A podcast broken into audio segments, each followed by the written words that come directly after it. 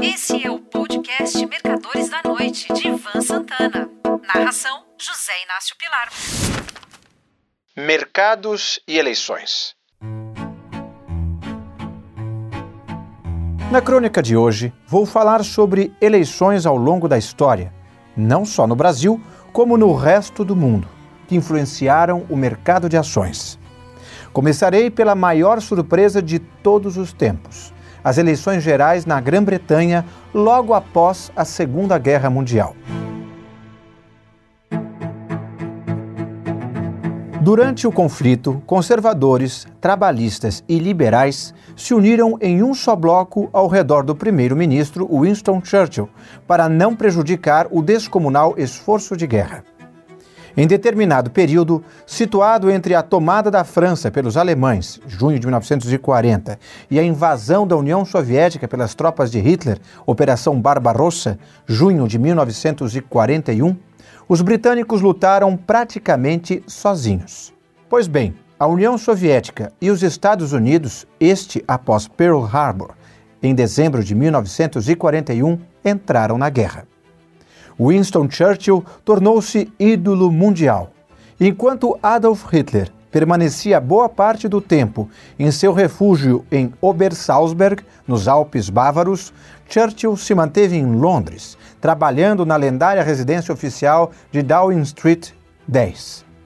Quase todas as manhãs, Sir Winston ia visitar os locais mais destruídos pelas bombas que a Luftwaffe lançava sobre a cidade durante a noite.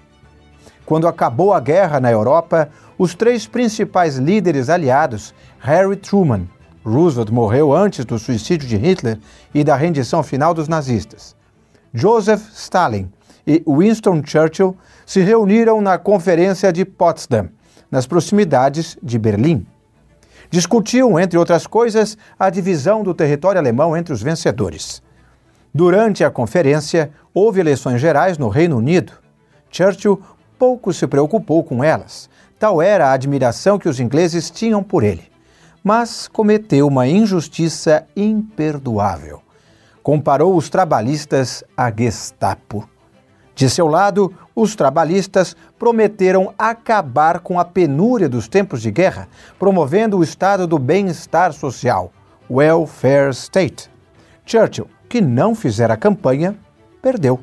E perdeu feio recebeu a notícia da derrota com grande surpresa e consternação.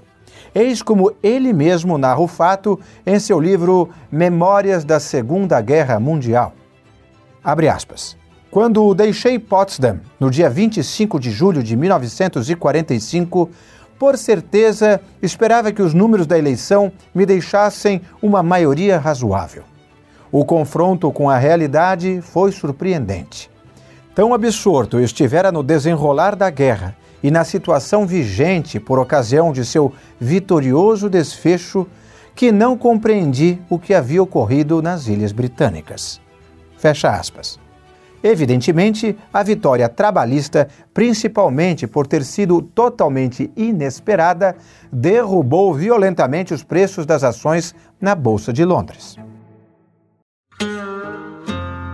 Já a Bolsa de Valores de Nova York não costuma ser afetada pelos resultados de eleições presidenciais. Isso não aconteceu durante o impasse na apuração da Flórida em 2000, quando George W. Bush venceu Al Gore por apenas 537 votos.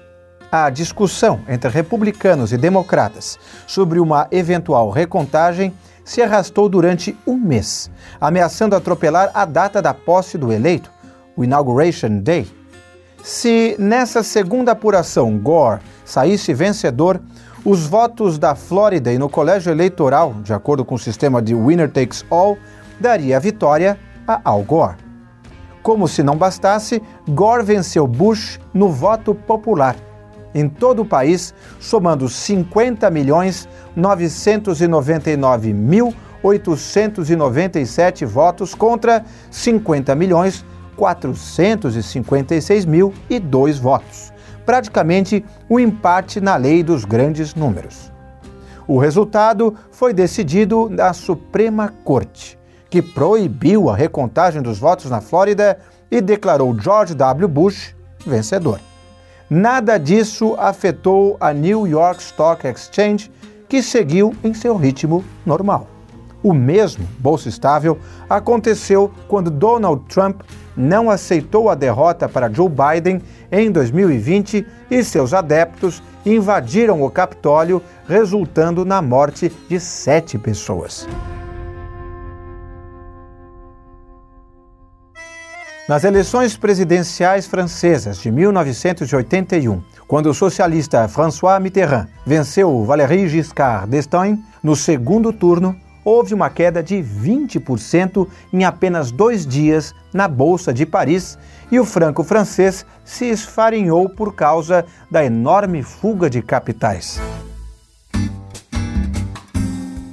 No Brasil, a eleição que mais afetou a Bolsa foi a de 1989, que resultou na vitória de Fernando Collor de Mello sobre Luiz Inácio Lula da Silva em segundo turno. No pregão da sexta-feira anterior ao pleito, o cenário da Bovespa era o de um cassino, algo como jogar preto ou vermelho na roleta. Collor prometia liberar importações, enxugar a máquina do governo e privatizações em massa. Lula falava em estatização dos bancos, moratória interna e externa e outras medidas de esquerda. Com uma inflação mensal, bem entendido, de mais de 50%, deixar dinheiro parado era jogá-lo fora. Collor venceu e os touros encheram os cofres, esvaziados dois meses e meio mais tarde, quando, logo após a posse, o novo presidente fez uma limpa no dinheiro depositado em conta corrente, assim como no Open, na poupança e aplicado em CDBs.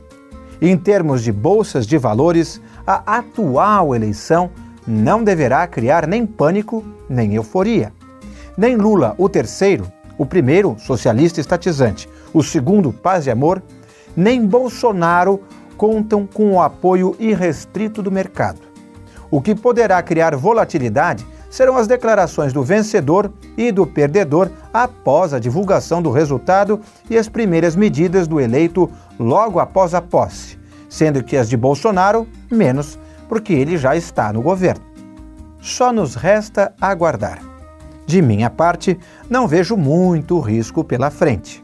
Acho que o mercado será regido pelos resultados das empresas e beneficiado caso as previsões de grande alta das commodities em 2023 se materializem. Um abraço a todos. Você ouviu Mercadores da Noite de Ivan Santana. Narração: José Inácio Pilar.